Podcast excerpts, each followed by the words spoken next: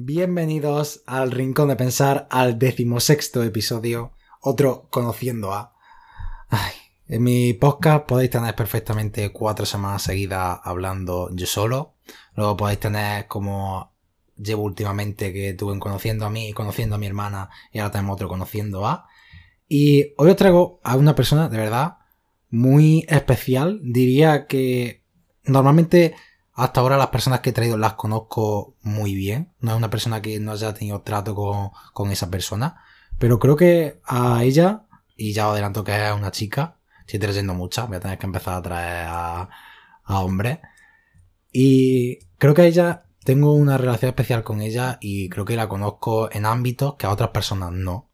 Y también me parece muy interesante lo que os puede eh, contar, la forma en la que habla, yo espero que se explaye como siempre ha hecho conmigo cuando habla.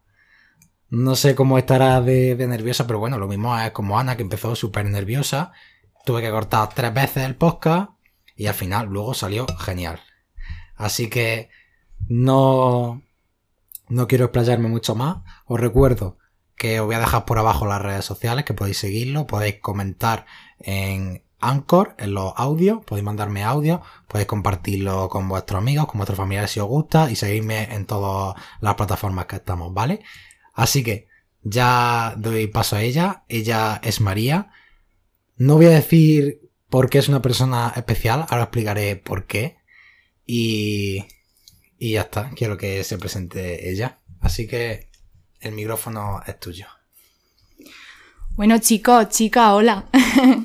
aquí estoy con vosotros y sobre todo con Álvaro y lo primero que quería decirle es que muchas gracias por darme un espacio aquí, porque la verdad que valoro mucho lo que estás haciendo, el esfuerzo que le estás poniendo, las ganas, la dedicación y espero que, que todo esto continúe como yo veo, porque la verdad que le veo mucho futuro al proyecto y eso, lo primero que quería era darte las gracias por darme un lugar y bueno, a ver con qué me sorprendes, porque cuando creo que ya no puedes sorprenderme más, siempre me acaba sorprendiendo. Cuando, creo, cuando cree que no puedo sorprenderla más, llego yo y creo un podcast de la nada. Y de, verdad, cuando tú me conociste, ¿en algún momento pensabas que íbamos a estar tú y yo en una habitación?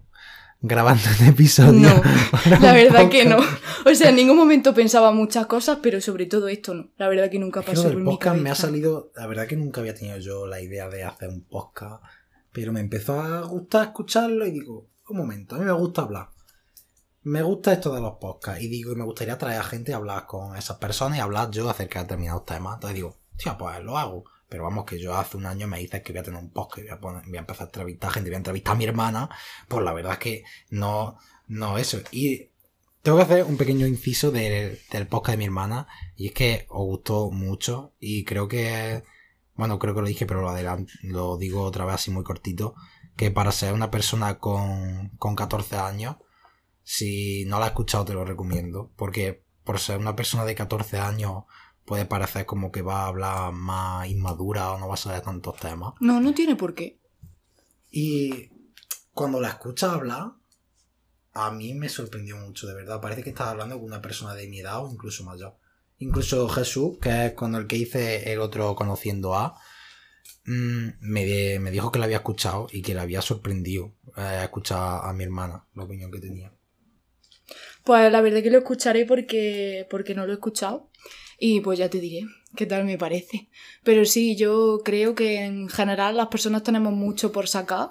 Creo que simplemente muchas veces hay que pararse, sentarse enfrente de las personas y aprender a escucharlas y a ver todo lo que tienen por decir, todo lo que tienen por dar y al final pues entender un poco más la visión que tienen del mundo, ¿no? Y creo que muchas veces pues pasa esas cosas que te acabas sorprendiendo. No sé si sabes cómo va mi entrevista, porque hoy me había dicho que no había escuchado ningún conociendo A, solo me había escuchado tú, me lo has dicho, que no había escuchado ningún conociendo A, solo me había escuchado a mí. Y por si no lo sabes, te voy a explicar cómo van mis conociendo A, aunque hayas escuchado un poco de algunos. Yo hago unas preguntas acerca de ti, pero no unas preguntas generales a Jesús, fue el que le hice así más preguntas de estilo, pues dime tu canción favorita, dime qué te gusta hacer en tu tiempo libre, tu hobby. Sí, sí, entiendo. Así más. Pero a partir de, de la siguiente entrevista, empecé a hacer preguntas más personales. Más qué es lo que te motiva en esta vida, qué valoras más de una persona, te han hecho daño alguna vez, Preguntas sí, más, más, profundas. profunda. Y me gustó. Y son, creo que es más importante todo eso porque la gente no os conoce, pero yo sí os conozco y sé perfectamente más o menos cuáles son vuestros hobbies, cuáles son las canciones que escucháis y todas esas cosas. Y creo que me- a mí me parece más interesante y creo que para mí, los que, la gente que me escucha me parece, parece más interesante eh, acerca de las preguntas que hago. Así que vamos a hacer unas preguntas de eso. Luego, te voy a hacer dos preguntas para que, dos temas para que tú me des tu opinión. Vale. Y luego vamos con el cuestionario final, que Vale. eso ya iremos más tarde. Vale. Primero te quería preguntar, eh, y también para que te conozcan un poco más los que te están escuchando, ¿qué haces ahora? ¿Qué, ¿A qué se dedica ahora María? Pues la verdad que ahora mismo me dedico a estudiar, a estudiar psicología, estoy estudiando psicología. Y uf, honestamente, así académicamente no me dedico a nada más, pero por ejemplo sí que he empezado a hacer deporte. Y es una motivación muy grande que he encontrado. También me he dado cuenta de lo que ayuda el deporte, no solo a nivel físico, sino también a nivel mental y a nivel emocional. Y creo que era algo que, que necesitaba y estoy muy contenta. Pero sí, ahora mismo a lo que me estoy dedicando básicamente a estudiar, a continuar mi carrera y estoy con el deporte a tope y dentro de poco pues empezaré a sacarme el carnet del coche que la verdad que tengo muchas ganas ya de ser un poquito más independiente, la verdad. Y hablando de un poco más del futuro, ¿qué es lo que te gustaría hacer? ¿O dónde te ves? ¿Dónde me veo? Es que realmente es una pregunta un poco complicada, ¿no? Porque el futuro es muy, muy cambiante, es muy impredecible y no sabría responderte a eso, pero sí que es verdad que yo en un futuro, pues me gustaría ser psicóloga, me gustaría dedicarme a eso. Obviamente sé que a lo mejor al principio, cuando termine la carrera, pues no encontraré las oportunidades que quiero, a lo mejor no trabajaré exactamente de lo que quiero, pero al final mi objetivo es tener yo una clínica, montar yo una empresa independiente y tratar a las personas no solo a nivel mental, porque creo que también la psicología eh, está muy vista como que solo trabaja eh, la mente, ¿no? Pero en realidad es un complejo que va más allá. La mente no se mueve sin otro tipo de cosas, ¿no? Y al final somos una cadena y lo que quiero es mezclar la psicología con otro tipo de terapia que son emocionales, que son conductuales, que son diferentes. O sea, quiero hacer como un mix. Quiero una clínica, es lo que pienso. Pero eso ya, claro, eso ya es a futuro, muy, muy, muy a futuro. Tengo dos, dos preguntas, porque yo tengo unas preguntas preparadas, pero conforme va hablando la persona me van saliendo muchas más. Y la primera es, porque ella está aquí en Granada conmigo, o sea, no viviendo, pero está en la misma ciudad que yo. Y primero te quería decir por qué Granada, por qué está aquí. Pues honestamente, la verdad que al principio me, me dejé llevar porque mm, yo estoy estudiando, pero realmente no estoy en la Universidad Presencial de Granada, sino que estoy en la UNED, que es una institución que funciona a distancia.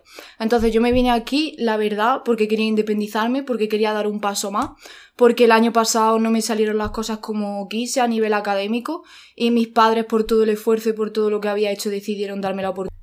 Vale, estamos de vuelta. Perdonad por si notáis un, Un super, cambio. un super corte. No me haya pasado nunca, pero ha habido un problema con, con el micrófono. Espero que no vuelva a pasar, que no lo ha re- reconocido el portátil. Espero que no me la líe como el otro micrófono que me compré antes de este. Me compré un micrófono, tuve Ah, que sí. devolverlo. No lo detectaba el portátil directamente. Pero que este no me la líe. Bueno, te habías quedado porque tus padres te dieron la, la oportunidad de venirte aquí a, a Granada. Sí. Y no sé si quería añadir algo más. No, realmente que fue un poco porque no está muy lejos, la verdad, de, de Jaén. Y porque, pues, varias personas importantes para mí, pues, se venían aquí. Entonces, pues, sentía que tenía un apoyo grande y, y, pues, bueno, que no iba a estar completamente sola en la ciudad, ¿no? Antes me has dicho que lo que te gustaría montar una clínica de psicología. Y una de las cosas que se me vienen a la cabeza cuando eso es las personas, no sé si te ha pasado que de gente haberlo escuchado, de sobre todo las personas más adultas, de decir que, de tener como ese miedo a ir al psicólogo porque piensan que a los psicólogos va la gente que está loca. Literalmente lo dicen con esas palabras. Y quería saber tu opinión acerca de eso. Creo que al final todo se basa en los estereotipos, ¿no? Eh, los estereotipos es un tema muy amplio del que se puede hablar, ¿no? pero al fin y al cabo eh, se están basando en a lo mejor opiniones que han visto, ¿no? O en el propio desconocimiento, ¿no? Porque muchas veces los estereotipos se, se basan o nacen en el desconocimiento, ¿no? Entonces si a lo mejor probaran a abrirse un poco mentalmente a buscar información acerca de lo que es, acerca de la, de la ayuda que proporciona, de cómo mejorar las personas, ¿no? Pues creo que a lo mejor mm, cambiaría la visión que tienen, ¿no? Pero no sé, por lo demás no tengo mucho más que añadir, pero creo que al final es un estereotipo muy grande que tiene la sociedad acerca de la salud mental. La salud mental.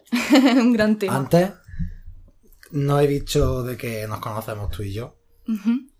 Y es porque te quería em, dar a ti ese que tú lo contaras. Porque tú y yo nos conocemos y tenemos esa relación tan especial puedes contar lo que tú quieras, lo corto que tú quieras, lo largo que tú quieras, pero para que la gente tenga más o menos una idea de que nos conocemos tú y yo. Estoy dispuesta a responder, pero antes quiero hacerte una pregunta, si me lo permites. Adelante, hazla. Vale, la pregunta es, ¿por qué me has concedido a mí eh, la oportunidad de explicar cómo nos conocimos y por qué eh, era una persona especial para mí, al igual que yo lo soy para ti. O sea, ¿por qué quieres que lo cuente yo? Primero, porque tú lo cuentas mejor. Yo, no tiene por qué. no, no, no, eso no es excusa. No, escúchame, no, eso es la primera. Lo segundo, porque quiero ver cómo lo cuentas tú.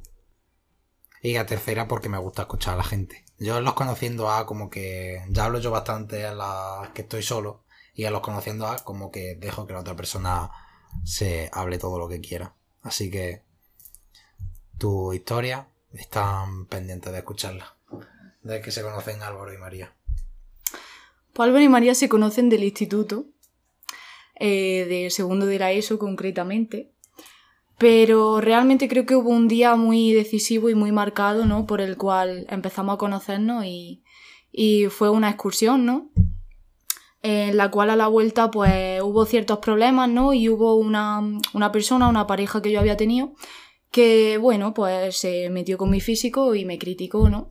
Y yo sin conocer de nada a este, a este señor que tengo aquí delante, a este dueño del podcast, eh, pues él me ofreció algo que yo no podía ver, ¿vale? Y lo que yo no podía ver era el valor que yo tenía, ¿no? O sea, la persona que soy, el amor que mm, tú me dabas, ¿no? Es el amor que yo realmente me tengo a mí misma, ¿no? Y que siempre me he tenido que dar. Entonces, digamos que eh, desde ese día, desde ese acto de amabilidad, desde ese acto de bondad, porque creo que así fue, creo que en verdad comenzó así, eh, es que empezamos a hablar, la verdad, no sé. La conexión fue muy, muy instantánea, la verdad, fue bastante inexplicable y es que se me hace difícil en verdad contarlo porque es algo que creo que han pasado los años y ninguno de los dos hemos sabido explicar con claridad. no sé si estarás de acuerdo. Pero bueno, aún así, la verdad es que comenzamos a hablar y, cada vez conectamos más. Eh, hasta el punto de, pues bueno, pues llegar a ser pareja, ¿no? Y bueno, en esa época éramos muy jóvenes y yo creo que uno no tiene la, la madurez suficiente, ¿no? Como para saber qué es lo que quiere, como para saber cómo debe de ser una relación, ¿no? Como para saber qué es tóxico, qué no es tóxico, ¿no? Como para saber qué debe uno de cambiar, qué no debe de cambiar. O sea, creo que hay momentos en la vida en los que mm, realmente no somos conscientes, ¿no? Tanto incluso de cosas buenas como de cosas malas eh, pero poco a poco lo vamos siendo, ¿no? Y vamos entrando en un camino de aprendizaje y eso es lo que él me ha dado a lo largo de todos estos años, ¿no? Un gran camino de aprendizaje.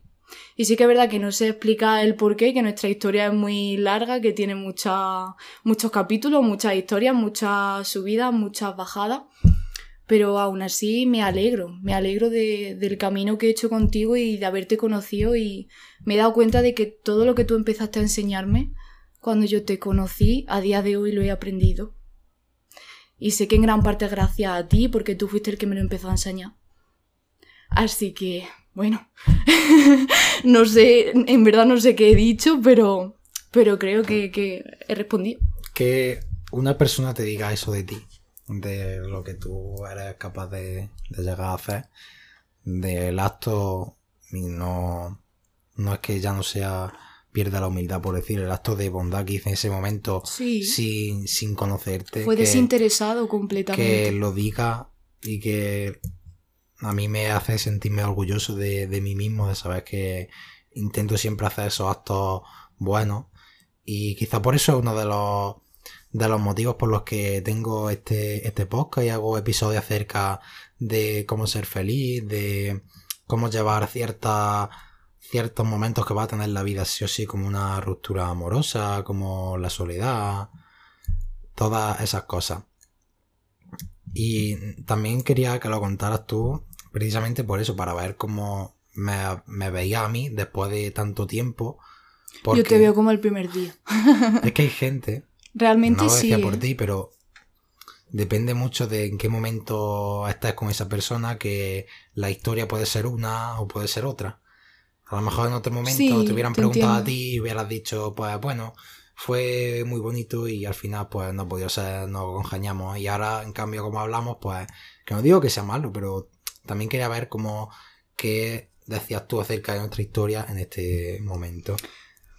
Mira, yo realmente, independientemente de, de cómo esté, no ahora mismo contigo, de cómo haya estado antes, creo que cada vez que he contado nuestra historia la he contado de una manera muy parecida. O sea, sí que es verdad que dependiendo del momento de la persona cuenta una cosa o cuenta otra, a lo mejor se te olvida una cosa u otra, o te acuerdas más de una cosa que de otra, ¿no? Pero sí que es verdad que nunca ha sido muy muy extremista de era todo muy, muy, muy, muy bueno, ni era todo muy, muy, muy malo, ¿no? Es como que creo que mi estado de ánimo no me ha influenciado en eso porque en realidad tengo muy, muy claro en sí qué es lo que sucedió y lo que sucede. sobre María y os animo a los que estáis escuchando esto que intentéis buscarlo. He hablado sobre ella en algunos episodios. No voy a decir en qué momento. Os voy a animar a que vosotros busquéis en, en episodios. A ver si podéis saber cuando me refiero a una persona si es ella. Pero obviamente he hablado de... He tenido que hablar de ella porque ha sido... no, yo no tengo por qué esconderlo. Una persona muy importante en mi vida, muy especial y me alegro mucho de haberla conocido y que esté en mi vida y que podamos estar hoy hablando a pesar de, de todo lo que hemos pasado, que hemos tenido muchas idas y venidas, que estemos hoy hablando, que hayamos podido tener una relación buena ahora al final, e incluso la esté aquí entrevistando, porque a mí me, no sé, a mí me hace mucha ilusión que, sobre todo sabiendo cómo ella habla y cómo, no sé, creo que, no- yo creo que os va a gustar mucho este, No entiendo por qué. este episodio, no sé, soy yo, a lo mejor. Eres tú, eres tú. Bueno, hablando de este podcast, ¿has aparecido porque te lo he dicho yo o porque querías salir? No, realmente te soy completamente sincera. Cuando tú creaste el podcast, tú y yo no, no hablábamos, no teníamos contacto. Y yo le dije a un amigo cercano que, que me hacía ilusión, que, que en parte incluso tenía la certeza de que algún día acabaría apareciendo en el podcast, ¿no? Y realmente yo tenía ilusión en aparecer. Ya no solo porque creo que todo el mundo tiene cosas que decir, al igual que yo, sino porque apoyo mucho el proyecto y porque me hace mucha ilusión que lo haya empezado y porque me hace ilusión participar en él. Entonces, claro que he venido porque me lo has dicho, o sea, no me puedo autoinvitar, pero sí que es verdad que claro que quería venir. Y te tengo que decir, si querías venir, ¿qué crees que puedas aportar tú a este podcast? ¿Qué creo que puedo aportar? Honestamente, si te doy una respuesta aquí y ahora, mi esencia, lo que yo soy, lo que puedo transmitir. Ya está. Las palabras que puedo llegar a dar, ¿no? Mi forma de ser, mi pensamiento y al final, pues, a lo mejor hay alguien a quien le ayuda o que coge alguna idea o algún valor que tengo, ¿no? Y, ¿por qué no? O sea, creo que al final es lo que todos podemos aportar al podcast. Yo creo que para eso se ha creado, ¿no? Has dicho antes que tú y yo nos conocemos de segundo la ESO. Eso no sé si hace, eso es con unos 14 años, Fue- 13 años, Sí, más o menos. 2017-2016. Más o menos, Sí. unos 13 años. Sí. Y me acuerdo que cuando yo te conocí, mm, no era tu mejor momento. No. Podría decir muchas cosas de por qué. Y sabiendo de tu vida, de tu infancia, de tu adolescencia, yo soy el primero que te he dicho y que he admitido que era una persona muy fuerte por la vida que has tenido que pasar y por los momentos duros que has tenido en tu vida. Primero te quiero preguntar cómo estás ahora, después de, de haber pasado todo esto, todo lo que hayas podido pasar últimamente. Y después, si puedes contarnos cómo te sentías en esos momentos, cómo lo has ido superando.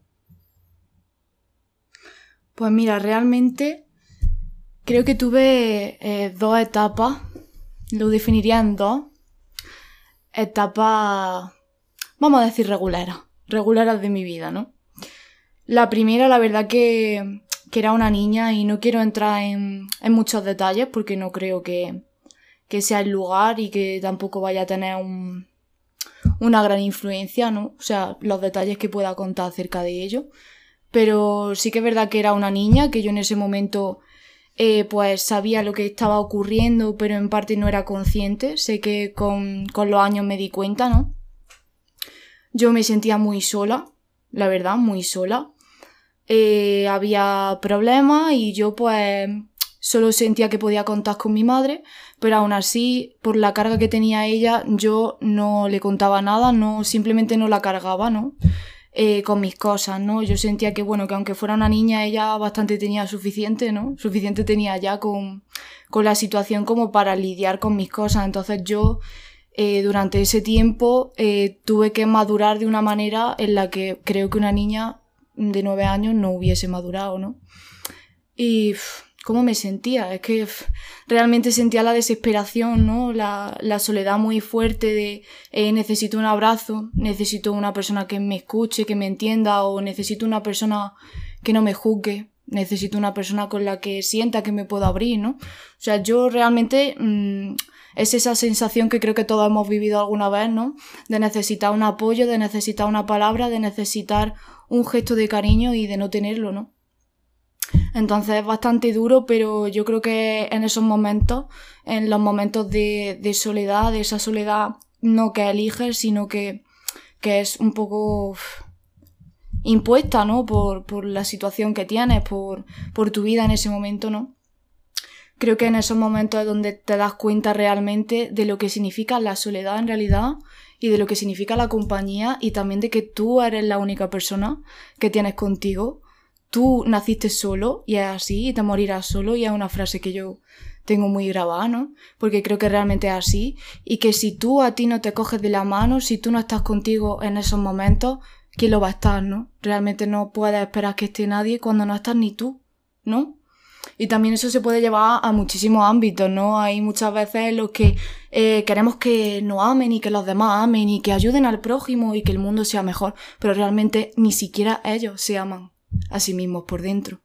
Entonces, ¿cómo podemos pedir tanto, exigir tanto, cuando en realidad el problema está en que no estamos empezando por nosotros mismos? No nos estamos dando el amor que merecemos. Y es como, a lo mejor si nos miráramos con compasión, si nos miráramos con amor, podríamos empezar a crear cosas diferentes. No seguiríamos repitiendo el ciclo y el bucle, ese bucle que, que no permite el cambio, que no permite el avance, por ejemplo, en la sociedad, ¿no? En muchos temas que son muy polémicos, que en fin. Pero sí, una de las cosas que aprendí muy fuerte cuando era una niña, ¿no? Y luego lo tuve que volver a aprender. Porque sí, de algo me he dado cuenta de que nunca se termina de aprender. Cuando crees que has aprendido algo, cuando crees que has aprendido una lección sobre el amor propio, sobre no sé, sobre la toxicidad, ¿no? En nuestras relaciones en nuestra vida, sobre nuestras relaciones familiares, te das cuenta de que te queda mucho más por aprender. Y a lo mejor te sucede algo o, tienes algún pensamiento y al final te das cuenta de que no lo sabías todo. Y es bonito, en parte, ¿no? Incluso son momentos malos donde te sientes solo, donde te sientes desesperado, donde te sientes abandonado, ¿no? Es bonito porque realmente te enseña el camino, los obstáculos forman parte del camino es una frase que a mí también me gusta mucho, porque muchas veces los evadimos, ¿no? Los dejamos ahí atrás o incluso creemos que los obstáculos no son reales. Ah, no, venga, viva Mr. Wonderful, eh, sonríe, la vida son dos días, ¿no? Pero la realidad es que los obstáculos también forman parte del camino. Y creo que es esencial en la vida aprender a gestionar ese obstáculo y aprender a pasarlo, ¿sabes? No quitarlo. ¿Y cómo estoy? Estoy bien, ¿no? Me he dado cuenta de que antes decía muchas veces que estaba bien por no preocupar a los demás, por, bueno, a lo mejor a veces ni siquiera me apetecía hablar de mis sentimientos, ¿no? Pero con el tiempo me di cuenta de que en realidad estoy bien. O sea, por muy mal que puedas llegar a estar, por muchas cosas que te pasen, ¿por qué no deberías de estar bien, sabes? Al final es un poco encontrar tu motor. Yo creo que va de eso, de encontrar tu motor, tu vitalidad, la razón por la que tú estás vivo, pero no más allá de un propósito espiritual, que también se puede hablar de eso, sino ¿por qué me levanto? ¿Qué es lo que quiero hacer con esta vida que tengo, no? Es encontrar tu por qué, tu para qué, ¿no? Que pueden ser tu familia, pueden ser tus amigos, puede ser tu pareja, puede ser tú mismo, puede ser cualquier cosa. Así que eso es muy importante y cómo me encuentro. Me podría encontrar mejor, la verdad, pero no me puedo quejar, como dices tú. Y la verdad que, que estoy contenta, que estoy contenta por haber aprendido todo lo que he aprendido, a pesar de, de, lo mal que lo he pasado en muchos momentos porque estos meses no, no, han sido fáciles, ¿no? He hablado antes de que había como dos rachas, pues la primera fue una que tuve en la infancia y otra fue una que digamos que empezó a partir de octubre del año pasado y que a día de hoy sigue durando, o sea, eso no ha terminado. Pero aún así, pues hay que continuar, hay que seguir. Muchas veces nos ahogamos nuestro propio vaso de agua y necesitamos ya no que otra persona te haga verlo, sino ver tú mismo que te estás ahogando en tu propio vaso de agua. Aprender a salir y mirar otras cosas. Es como muchas veces nuestra mente, nuestra mente nos limita mucho, tenemos mucho diálogo, mucho diálogo interno, le digo yo, se le dice en la psicología, que es ese pensamiento rumiante, ¿no? A lo mejor te sale algo mal y dices, podría haberlo hecho mejor, me podría haber forzado más, este día hice esto y no debería de haberlo hecho, eh, no sé qué, no sé cuánto, es que no vales para esto, es que no sé qué, es que porque tú sí podrías hacerlo, ¿no? Es un poco ese tipo de cosas, ¿no? Y yo creo que esta la, la clave, está en batallar con eso. Y continuar siempre continuar. Y encontrar al final un motor, que siempre lo hay, ¿no? O sea, parece que el mundo se acaba, que que todo es muy negro, que realmente no tienes la fuerza para seguir, pero si tú quieres, encuentras la fuerza en cualquier sitio, encuentras la fuerza en donde sea, en una mirada, en una persona que está contigo y, que te cuida, ¿no? A lo mejor en un día de bajón, en tu mascota que llega a casa y que te recibe con todo el amor del mundo. Se puede sacar fuerza infinita de cada pequeño acto que tenemos siempre. Y creo que la clave está en valorar. Creo que si las personas valoráramos de verdad, no estaríamos tan mal como creemos que estamos. Creo que la clave es valorar. Y bueno, ya me callo porque Dios, ha sido demasiado. Perdonadme. Yo me podría haber callado y podría haber estado una hora así escuchando. Pero eso tú. En mis redes sociales, sabéis, los que estén siguiéndola, sabéis que subo fragmentos de los episodios. Yo creo que voy a tener que poner muchos fragmentos de este episodio. Yo creo que. No, mejor. Yo creo que voy a subir el episodio entero y digo. Esto es el fragmento, ¿vale? Es que no puedo, no puedo cortar nada. Si corto algo, quito algo importante, ¿vale? No, no, puedo, no puedo sacar cosas. A lo mejor el test lo quito, pero salvo el test, digo, bueno, a partir de aquí hasta el minuto 40 podéis escucharlo entero, ¿vale? Es el fragmento de hoy, chicos. Mira, la... me ha encantado. Me ha encantado escucharte, la verdad. Gracias, bebé. Y me han salido tantas, tantas preguntas, tantas, tantos pensamientos. Una de las preguntas que se me ha ocurrido mientras hablaba es que has dicho que tuviste que madurar antes y yo te quería decir que te ha influido en tu vida el hecho, ese, el hecho de que hayas tenido que madurar antes de lo que debería haberlo hecho. Pues sobre todo me ha influido en mi vida social, ¿no? Porque siempre tenía un sentimiento de que no encajaba con los demás, de que había vivido cosas, ¿no? Eh, fuertes que los demás no habían vivido, ¿no? Y al final es un, poco difícil de explicar, pero esas experiencias te marcan y te hacen ver la vida de otra manera. O sea, si pudiera poner una metáfora, yo tenía nueve años en ese momento, eh, pues creo que en ese momento en conciencia o en madurez mental a lo mejor pasé a ser una niña de 13 años perfectamente de 14 años, que llevaba sus estudios sola, que no le contaba los problemas que tenía en el colegio a su madre, que no se desahogaba con la situación familiar que tenía, que no tenía un tío, que no tenía una abuela, que no tenía una hermana, que no tenía un hermano, que no tenía un primo, ¿no? Con el cual desahogarse. Y es como eh, esas cosas que tú vives y que los demás no, a esa edad tan temprana te te marcan tanto, ¿no? Que luego muchas veces sientes que no encajas con los demás. O sea, eh, en verdad ves, ves de verdad la inmadurez, ¿no? Yo recuerdo, por ejemplo, cuando estaba en primero de la ESO, que yo veía a los niños y a las niñas como muy, muy brutos, muy cavernícolas, muy juguetones, muy... Y yo, yo estaba de otra manera, ¿no? Mi cabeza era de otra manera, estaba un poco más estructurada, estaba un poco más ordenada, pensaba en otro tipo de cosas, ¿no? Es como que dejé de tener ese tipo de pensamientos que tiene un niño, ¿no? Cualquiera, y empecé a tener pensamientos un poco más maduros, pensamientos que digamos que se iban acercando a la adolescencia. Entonces, yo eso lo noté mucho a nivel social, a nivel de siento que mentalmente no puedo conectar con los demás, no puedo encajar con los demás, ¿no? Porque al final tu madurez mental es muy importante. Yo creo que tu madurez mental define tu mundo, tu mundo interno, tu mapa mental. Y si tú y yo tenemos un nivel de madurez muy dispar, pues lo más seguro es que no podamos ponernos de acuerdo y que no nos podamos relacionar, ¿no? Entonces a mí eso me afectó mucho en la vida social, sobre todo. Y otra cosa es que de ti puedo hacer muchas preguntas porque te conozco bien y hemos tenido, hemos tenido muchas conversaciones acerca de ti, de tu vida. Y es sobre un momento en el que me dijiste que tú tenías ansiedad diagnosticada y te quería hablar acerca de cómo te diste cuenta, de cómo te lo diagnosticaron, cómo lo intentaste tratar o cómo lo superaste y de cómo te sientes hoy acerca de con ese tema. ¿Cómo lo traté? La verdad, al principio, lo primero que me has preguntado, creo que fue eh, muy fácil notarlo, ¿no? Porque la situación en la que estaba en mi vida era eh, muy compleja, se han juntado muchas cosas y yo estaba en una fase de estrés muy grande, ¿no? Entonces empecé a notar esa falta de aire, ¿no? O sea, esa opresión en el pecho, ¿vale?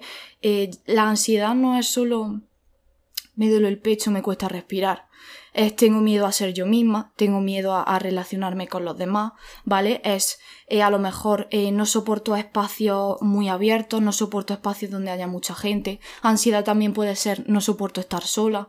Ansiedad, la ansiedad eh, tiene tantos síntomas y tantas caras como personas creo yo que existen, ¿no? Pero en mi caso fue esa opresión en el pecho que me, me dificultaba respirar y mi mente, yo lo que empecé a notar es que mi mente iba muy rápido, muy rápido, muy rápido. Tenía pensamientos todo el día, toda hora, que normalmente eran de miedo, de preocupación, depende, pero normalmente siempre eran emociones negativas, ¿no? Y eso era lo que generaba esa ansiedad en mi pecho y eso era lo que al final pues hacía que me terminara doliendo el pecho, ¿no? Y ya eh, después de varias de varias noches y después de un par de ingresos que tuve en el hospital, pues la, la doctora del hospital decidió llevarme con, el psicólogo. Y entonces a través de la vía pública pues me diagnosticaron la ansiedad y me mandaron mi tratamiento. Realmente, ¿cómo aprendí a controlarlo? con el tiempo. Si tuviera que decirte algo, la palabra es tiempo y respiración. Tiempo y respiración. Para mí no hay otra, o sea, tampoco hay una fórmula mágica, lo que te he dicho, para cada persona todo es muy diferente, a lo mejor lo que digo ahora mismo no, no le ayuda a alguien, pero a otra persona sí, ¿no? Pero a mí lo que me ayudó fue el tiempo y también el saber parar, el saber parar el ciclo de me estoy agobiando, estoy pensando de más, ya me está empezando a doler el pecho, ya estoy notando, eh, por ejemplo, pinchazos. Aquí en este momento ya tengo que parar, porque sé que si no paro ahora voy a continuar y luego no voy a poder controlar lo que siento. Entonces también es conocerte, conocerte tú a ti muy bien, conocer tu estrés. También, por ejemplo, el deporte, ¿no? Que antiguamente, o sea, en el pasado no, no lo sabía, o sea, no lo practicaba para la ansiedad, pero por ejemplo a día de hoy me ayuda mucho, ¿no? A descargar. Eh, no sé, la meditación, la meditación también es una práctica maravillosa que sirve para tantas cosas que se la recomiendo a todo el mundo que esté escuchando esto, e incluso a quien no lo esté escuchando, porque realmente te cambia la vida y te ayuda a calmar tu mente. Te ayuda a, digamos, desidentificarte de tu cabeza y saber decirle no, esto no me gusta, eh, no, en este momento no, no me va a agobiar, eh, por ejemplo, en cinco minutos tengo un examen importante, eh, no. Realmente es mm, más que controlar, dar espacio, dar espacio entre esa voz automática, tu cabeza, ¿no? Y tu conciencia realmente y saber parar. O sea, entonces yo diría que realmente esas tres cosas, o sea, saber parar, conocerse a sí mismo, ¿no? Al final, tiempo porque al final todo se consigue con tiempo y a lo mejor tienes una ansiedad muy severa y sientes que nunca vas a llegar a controlarla y a lo mejor es cierto y llega un día en el que tienes un ataque y no pudiste controlarlo, pero aún así mm, va a llegar a tener el control. Es así. Entonces, tiempo, respiración y conocerse a uno mismo, sobre todo. Cuando sentías esa falta de aire, ¿tú sabías que era ansiedad? ¿O pensabas en cualquier otra cosa? ¿O no sabías lo que te pasaba y tuviste miedo? Yo sabía que estaba tan nerviosa y que no podía calmarme y que si no me calmaba no sabía lo que me iba a suceder. Realmente así era, ¿no? O sea, llega un momento en el que te quedas inconsciente y pues pierdes la conciencia y pues a saber, ¿no? Pero no, no, no lo identifiqué en sí como ansiedad, ¿no? O sea, yo creo que la ansiedad se vive, ¿no? Pero realmente identificarlo de decir yo tengo esto, por ejemplo, no. Pero sí fue como, me está superando la situación, el límite, estoy muy nerviosa, estoy muy alterada, todo me da miedo, todo me preocupa, no puedo dormir. Son muchos factores, en realidad. Entonces no fue como tal, tengo ansiedad, eso fue ya más como que me conciencié cuando me diagnosticaron de, vale, esto es lo que me pasa, entonces voy a tener que convivir con ello y voy a tener que trabajar con esta parte de mí. En ese momento sí me conciencié, pero antes no. Y has dicho que la presión en el pecho, la falta del aire, te venía en parte por tu cabeza, por los pensamientos que tú tenías. Y de ahí me ha venido la pregunta de si nosotros mismos nos autosaboteamos y si es así, ¿por qué lo hacemos? ¿Por qué no hacemos daño a nosotros mismos si somos la persona, como tú has dicho antes, más importante que tenemos en nuestra vida? Mira, creo que pueden influir muchas cosas, pero creo que la sociedad, por ejemplo, ha hecho mucho daño en esto. ¿Por qué te digo?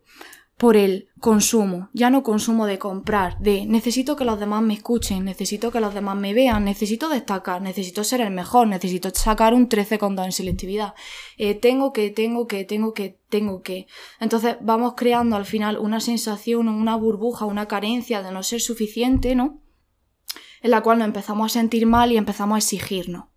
Como tú eres un 8 y necesitas un 10, pues vamos a exigirnos un 11, porque así seguro que llegamos al 10.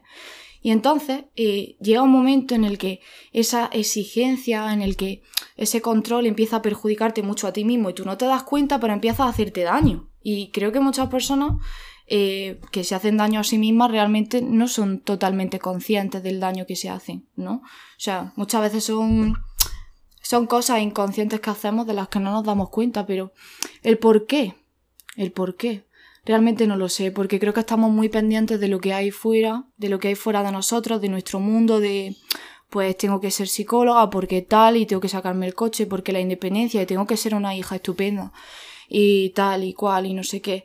Entonces mm, llega un momento en el que creo que perdemos la visión real y creo que no vamos hacia adentro, que no nos damos cuenta de me estoy haciendo daño, mi mente me está haciendo daño todos los días. No digo que yo no me exija y que no trabaje por ser mejor, ¿no? Pero a ese extremo de lo estoy haciendo en automático o realmente estoy decidiendo, ¿no? Entonces, no sé, realmente no hay una explicación del por qué nos hacemos daño. Creo que lo hacemos bastante en modo automático.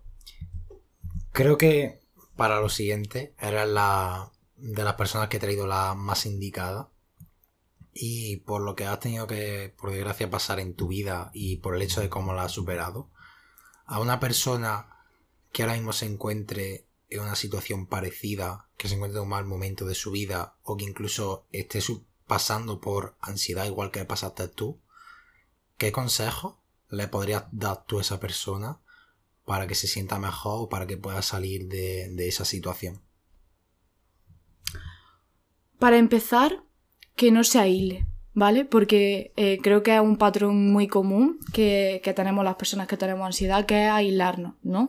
Aislarnos hasta de las personas que, que más nos quieren, ¿no? Hasta de nuestros familiares más cercanos. Entonces, mi primer consejo es, por mucho que te cueste, por mucho que lo veas oscuro, por mucho que creas que, que, no te va a ayudar, que no te va a servir de nada o que, o que no necesitas realmente ese apoyo de los demás, ábrete, lucha por abrirte, lucha por no irte otro día más a la cama con todo ese bucle, con todos esos pensamientos, con toda esa niebla, ¿no? Mentales, como eh, compartir con los demás ayuda muchísimo más de lo que creemos Y estoy segura, eh, si me estás escuchando, de que hay al menos una persona que te ama, que te aprecia, que desearía con, con toda su alma que, que, contaras con él o que contaras con ella, ¿no? Entonces, quiero que, que salgas por un momento de ti, que salgas por un momento del malestar que tienes y que te pares a mirar las personas que te quieren y que te dejes respaldar por ellas, porque realmente en estos momentos donde más lo necesitas, ¿no? Y donde más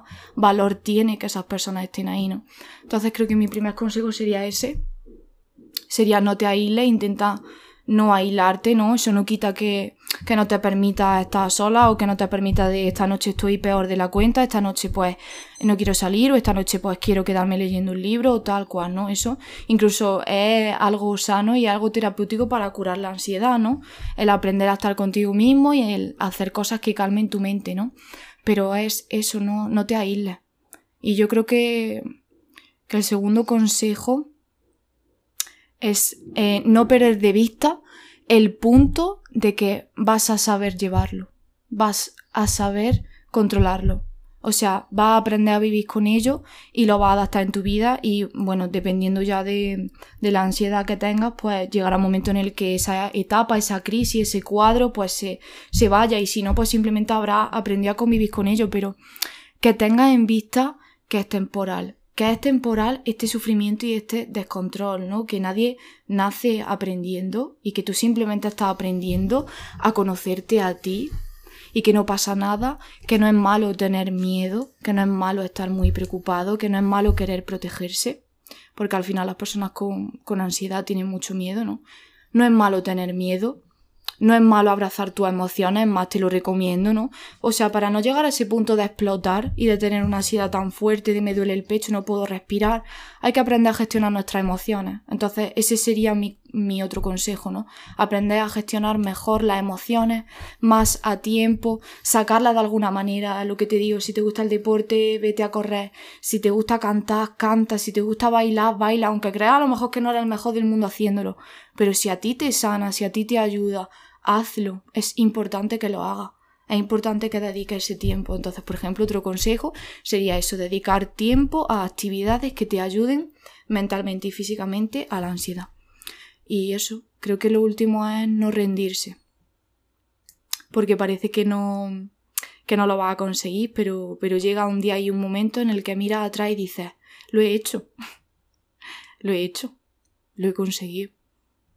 Así que ánimo, porque ya sé que os lo habrán dicho muchas veces, pero si yo puedo, vosotros también podéis.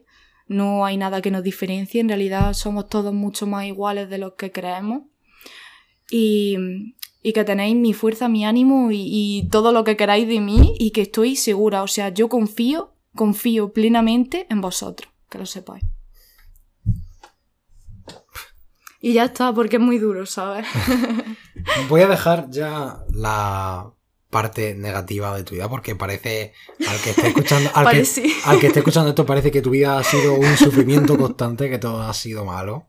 No y para nada. no vamos ahora con algo bueno y te quería decir que, de qué está orgullosa María en su vida.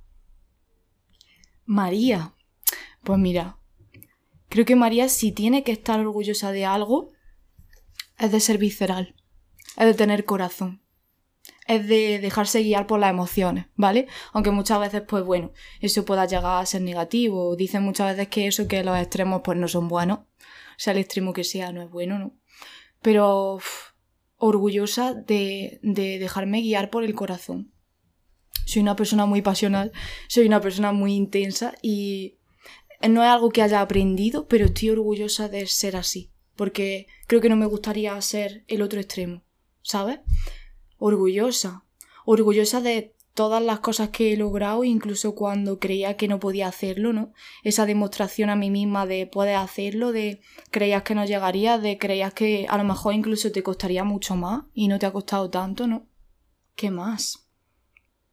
Estoy orgullosa de la intención, quiero decir, de la intención con la que siempre hago las cosas. O sea, de la intención que tengo hacia los demás, de la intención que tengo cada vez que hablo con ellos, cada vez que estoy con ellos, de la intención que tengo yo de cambiar yo y de seguir mejorando, ¿no? Es como que estoy orgullosa de esa intención que tengo, que es irrefrenable, que está dentro de mí, ¿no? Y es como una intención siempre de escalar, escalar, escalar, ¿no? Y ahora lo bonito es eso, que estoy aprendiendo a tampoco exigirme tanto, tampoco machacarme tanto si no estoy escalando, si no estoy haciendo o justamente lo que me encantaría hacer o si las cosas no son como realmente me encantaría que fuesen, ¿no? Entonces me siento orgullosa de eso, de siempre intentar escalar, de siempre intentar continuar, ¿no? Y también me siento orgullosa de, del círculo social que he creado en mi vida a día de hoy, porque diría que no es para nada amplio, o sea, es muchas cosas, pero no amplio, ¿no? es un círculo pequeño, pero estoy muy orgullosa de las personas que, que a día de hoy son mis amigos, que yo considero que son mis amigos, de las personas que hoy yo creo que están en mi vida, porque para mí esas personas son mi familia. Y es así, ¿no? Para mí la familia es algo más grande que solo lo que tiene que ver con la sangre. Para mí la familia son mis son mi animales, perdón. Para mí la familia son cada personita especial que he ido conociendo, ¿no? A lo largo de mi vida y que sé que conoceré, que a día de hoy puedo contar con los dedos de las manos. Entonces me siento orgullosa de también haber sabido elegir, ¿sabes? Y haber sabido, en fin, de quién me rodeo, de cuál es mi compañía, porque no siempre fue así. Hubo una época en la que pues, yo tenía mala compañía y pues no, no, creo que eso, realmente no era consciente, ¿no? En ese momento no estaba eligiendo mi compañía, realmente. Y no sé, no sé si algo más, pero creo que en general me siento orgullosa de ser como soy, a pesar de mis defectos y que no son pocos, ¿no? Pero me siento orgullosa de ser como soy y me siento orgullosa también de haber superado estos meses, porque han sido muy duros y sé que, que lo he superado yo sola. O sea, eh, cada, cada esfuerzo que he hecho, cada cosa, cada paso que he dado desde el principio hasta el final ha sido cosa mía, ha sido un proceso que yo he llevado dentro de mí, ¿no? A ver, yo he hecho partícipe a las personas de mi vida de, bueno, hoy no estoy bien, hoy tal o igual, pero nadie sabe realmente el proceso que yo he vivido dentro de mí, ¿no? Entonces me siento orgullosa de haberlo cogido, de haber cogido las riendas de mi vida y de haber, al final, haberme mejorado a mí misma, ¿no? Me siento orgullosa de haberlo hecho una vez más. Sí. ¿Cuál ha sido el momento más feliz de tu vida? Es que es muy difícil elegir uno. ¿Puedo decir varios? Me toca quedar con uno. Venga, vale. Te dejo que diga. Te, dejo, te dejo que diga tres. ¿Tres? Vale. El primer día fue el día que vine hacia mi hermana. Ese fue el, el, día más feliz de mi vida, creo yo. O sea, me cuesta mucho elegir. Pero creo que si tuviera que decir uno en concreto sería ese, el día que nació mi hermana. Las ganas que yo tenía, la ilusión que tenía de que ella naciera. Además, yo siempre había querido tener un hermano o una hermana, ¿no? Y pues por cosas de la vida, por problemas que hubo, al final pues pues no se pudo, ¿no? Y mi hermana y yo, a día de hoy tengo una hermana pequeña y nos llevamos nueve años, ¿no? Y es Milu, ella es mi luz, ¿no? Además vino justamente en ese momento donde todo lo que yo veía era oscuridad, ¿no? Entonces, para mí, el ver su cara, el cogerla entre mis brazos y el ponerle su nombre, porque es Lucía, y Lucía es luz, y yo le puse el nombre por eso, porque para mí es mi luz, y el hecho de cogerla en mis brazos y de decir lo que te espera, lo que nos espera, por delante, eres, eres mi compañera, realmente, ¿no? Va a ser mi compañera de vida, va a ser la persona con la que probablemente más tiempo esté. Y, ese sin dudarlo creo que sería uno de los días más felices de mi vida. Y creo que, que otro día... Creo que otro día fue el día que me gradué de segundo de bachillerato porque me costó mucho llegar hasta ahí y es más, justamente ese día eh, yo todavía no sabía la nota de matemáticas porque tenía que recuperarla, la suspendí, no sabía realmente si, si iba a quedarme en el instituto o no. Pero la realidad era que conseguía aprobarlo y que en ese momento realmente me estaba despidiendo. Me estaba despidiendo aunque yo no lo supiera. Y ese día para mí fue un día muy feliz. Realmente. Porque yo pensé que no, que no me estaba despidiendo realmente de esa etapa de vosotros y realmente me di cuenta de que sí. ese día, ese momento en el cual nos vi a todos allí y dije, ha terminado, es, es un ciclo más, he aprendido tanto, empecé aquí con tan poco tiempo, no sé, fue un día muy, muy feliz para mí. Fue de los días más felices de mi vida, sí. Has dicho antes que has hablado de tus defectos, que Sí. también los tienes. Mucho. Y ahora te, la siguiente pregunta es que se la he hecho a, creo que a, a Ana y a mi hermana se la he hecho. Sí. Y a ti también te la voy a hacer, que es qué es lo que más te gusta de ti y qué es lo que menos. Y siempre digo lo mismo, puedes llevarlo tanto al ámbito físico como al ámbito interior como a los dos. Puedes, tú puedes responder las preguntas como quieras. Uf, No sé qué es más fácil, si decir lo que más me gusta o lo que menos, ¿no? Lo que menos me gusta de mí. Lo que menos me gusta de mí es que muchas veces soy muy rígida, mentalmente, ¿no? Y es como eh, no me paro a escuchar, no me paro a absorber realmente el aprendizaje que, que puedo obtener o lo que me puede aportar la otra persona, ¿no? Entonces eso, por ejemplo, creo que es una de las cosas que, que menos me gustan de mí que muchas veces soy muy rígida, es como yo tengo un, un pensamiento, ¿no? O una opinión o una idea y creo tan fielmente en eso de una manera tan rígida que muchas veces no acepto que mi mente se abra sobre ese tema, ¿no? Y eso, por ejemplo, creo que es una de las cosas que menos me gustan de mí.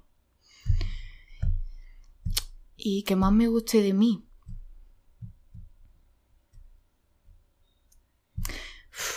Realmente es complicado, ¿eh?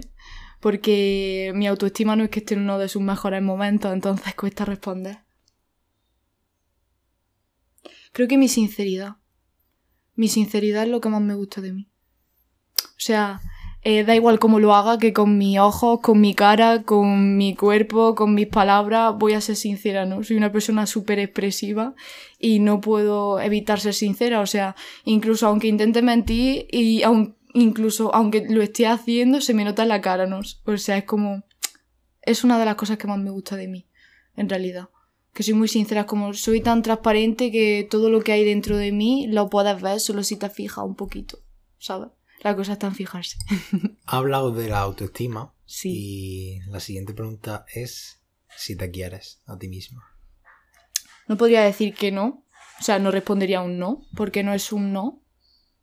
Es un sí, pero es un podría hacerlo mucho más y un estoy intentando hacerlo cada día un poco más. ¿Y eres feliz?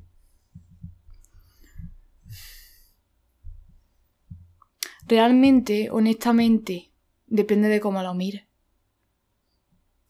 Si lo mirara eh, desde un lado de mí, te diría, no. Siempre hay motivos por los que dices, no soy feliz, ¿no? Pero si lo miro, creo, desde la verdad, desde la objetividad de tal cual como es, sí. Realmente sí, soy feliz. ¿Qué es lo que me falta? A lo mejor realmente muchas veces depende de lo que uno crea, ¿no? De lo que tu cabeza crea. Porque si te paras a mirar la realidad, ¿por qué no ibas a ser feliz? O sea, mañana el sol saldrá y seguramente veas a alguien que quieras y puedas compartir o hacer algo que te encante hacer y puedas disfrutar del placer de llegar a casa y darte una buena ducha y tumbarte en la cama y disfrutar de ese momento a solas contigo mismo y todo ese tipo de cosas si realmente las viviéramos, si viviéramos si viviéramos la vida, si hiciéramos un, como decíamos tú y yo, vivir viviendo, como dice nuestro amigo Tuma, realmente no existe un motivo por el cual no ser feliz si tú vives, porque la vida es felicidad, así lo pienso yo. ¿Crees que la vida son momentos o es un como una franja en la que estás feliz o no? O la velocidad, eh, la velocidad. Uy. Digo velocidad, hago un paro. Digo velocidad porque hoy he hecho un examen de biomecánica y no sé por qué. Yo ya estoy ya estoy soñando con la fórmula de control. Normal. Perdón. ¿La felicidad son picos o la felicidad se puede mantener? ¿Qué opinas tú de, eso? Creo que hay picos emocionales en general, tanto muy malos como muy buenos, ¿no? O sea, quiero decirte, hay picos de felicidad, creo en los picos de felicidad, pero creo que la felicidad es una actitud. Obviamente habrá momentos, o si te pasa algo muy grave o, o épocas de tu vida en las que, por mucho que lo quieras y por mucha actitud que quieras tener, eres humano, tienes emociones y a lo mejor estás mal y pues, pues no eres feliz, ¿no? O sea, tampoco es algo que, que se pueda controlar, en realidad, ¿no? Pero, no sé. Antes, en la pregunta de qué es lo que más y lo que más te gusta de ti, Sí. te he dicho que lo podías llevar al plano físico y no me has dicho nada. Y la siguiente pregunta que se me ha ocurrido es si alguna vez has tenido complejo con tu cuerpo y si es así, ¿cómo te has sentido? Si te lo creaste tú o lo hizo otra persona. Mira, ¿sabes qué pasa? Que sí que es verdad que nuestras personas, o sea, las personas de nuestro alrededor, nos influyen mucho, ¿vale? Eh, lo que dicen, cómo lo dicen, cómo se comportan. Pero yo no creo en eso de que alguien te haga algo. Yo creo en eso de las cosas pasan, tú no puedes controlar lo que hace la otra persona, pero sí puedes ver cómo reaccionas tú ante eso. Entonces, no sé. Es complicado, la verdad. Da una respuesta clara, creo yo. ¿Crees que has tenido alguna vez complejo con tu cuerpo, con alguna parte? Sí, hombre, claro que sí. Y más de una vez, y ha habido complejos que incluso a día de hoy todavía los arrastro, ¿no? O sea, eh, hay otros que no. Pero yo eh, creo que al final todos somos responsables de cómo nos vemos y de cómo nos sentimos y de que también está en creérselo, ¿no? En realmente si tú llegas a creerte ese complejo o esa persona ve que eso es un defecto en ti físicamente y tú no llegas a creerte eso, realmente eso no llega a afectarte, ¿no? Por mucha influencia, por mucho que puedan llegar a decirte, eso no te afecta internamente. Pero si tú tienes una falta de amor propio, si tú tienes una, una baja autoestima, eh, cualquier cosa negativa que te digan va a entrar en ti como un coladero. Y esa creencia negativa se va a quedar en ti súper fijada, súper marcada, ¿no? Entonces, eh, sí, es un poco de, bueno, sí, me lo hacen los demás, me lo hace la sociedad, pero en el fondo me lo hago yo cuando me lo creo. Entonces el problema está en creérselo, ¿no? O sea, eh, a ver, hay complejos que son reales. Yo, por ejemplo, siempre he tenido un complejo con el pecho muy fuerte, ¿no? Y me gustaría tener más pecho, pero sí que es verdad que acepto el mío tal cual es, ¿no? O sea, quiero decir, objetivamente, mi pecho podría ser muchísimo más grande, ¿no? Pero ¿qué creo yo acerca de él? Creo que eso es lo importante, ¿no? O sea, es como... El complejo existe según de los ojos que lo vean, ¿sabes? Y si tus ojos no ven eso, perfecto. Entonces, tú eres la que te creas los complejos. Sí, somos nosotros, claro que sí. Pero es que nosotros tenemos el poder, realmente, sobre nosotros y sobre nuestra vida, sobre lo que creemos y lo que no. Una persona, yo qué sé, eh, te dice algo, quiere decirte algo con intención de hacerte daño y tú decides la importancia y el valor que le das a sus palabras. Al fin y al cabo, tú decides en qué medida te lo crees o si directamente ni te lo crees, ¿no? Y yo creo que, se basa en eso de... mm, pueden la gente, todo, puede influenciarme lo que tú quieras, pero al final yo decido que entra en esa barrera y que no. Yo tengo el poder, realmente, de creer esto, de creer lo otro, de creer, eh, no sé, por ejemplo, yo que soy blanquita de pies, pues estaría más guapa si fuera más morena. Estaría más guapa si tuviera más pecho. Estaría más guapa si... Depende de la creencia que tú tengas, ¿no? Y al final eso también ya podemos entrar en tema de cánones, de las redes sociales que también han hecho mucho daño, ¿no? Entre otras cosas. Pero al final son estereotipos de por qué esto está mejor y por qué esto está peor. Porque esto es más bonito y esto es más feo, ¿vale? A lo mejor para ti es más bonito y para otra persona es más feo, pero ¿quién dice qué? ¿Sabes? Es como, ¿quién lo establece realmente? Tú estableces tus propias bases y yo establezco las mías y cada persona las suyas. Entonces realmente nada ni nadie puede afectarte a no ser que tú permitas que eso te afecte. Eso es lo que pienso de los complejos.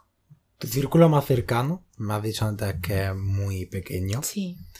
Y no sé si piensas si eso ha sido malo, ha sido bueno, ha sido porque te ha costado hacer amigos o conocer gente o simplemente porque no te costaba, pero tú elegías a las personas que encajaban mejor contigo. ¿Por qué? ¿De qué ha derivado que tú tengas un grupo tan reducido? Pues mira, eh, yo creo realmente que, que son en parte cosas que pasan, ¿no? O sea, sí que es verdad que yo era mucho más introvertida antes, ¿no? Pero, por ejemplo, entré en varios grupos, ¿no? Esos grupos es lo que he dicho antes de, bueno, de un poco las malas compañías, ¿no? En esos grupos realmente, pues, no era yo, no había realmente una, una conexión profunda, ¿no? Era todo superficial, super, superficialidad. Y es como que me separé de esos grupos, ¿no? Y realmente no he vuelto a tener un grupo. Pero sí que es verdad que a lo largo del camino he ido conociendo a personas que son muy valiosas para mí y desde ese momento esas personas se quedaron y a día de hoy esas son las personas que forman mi círculo.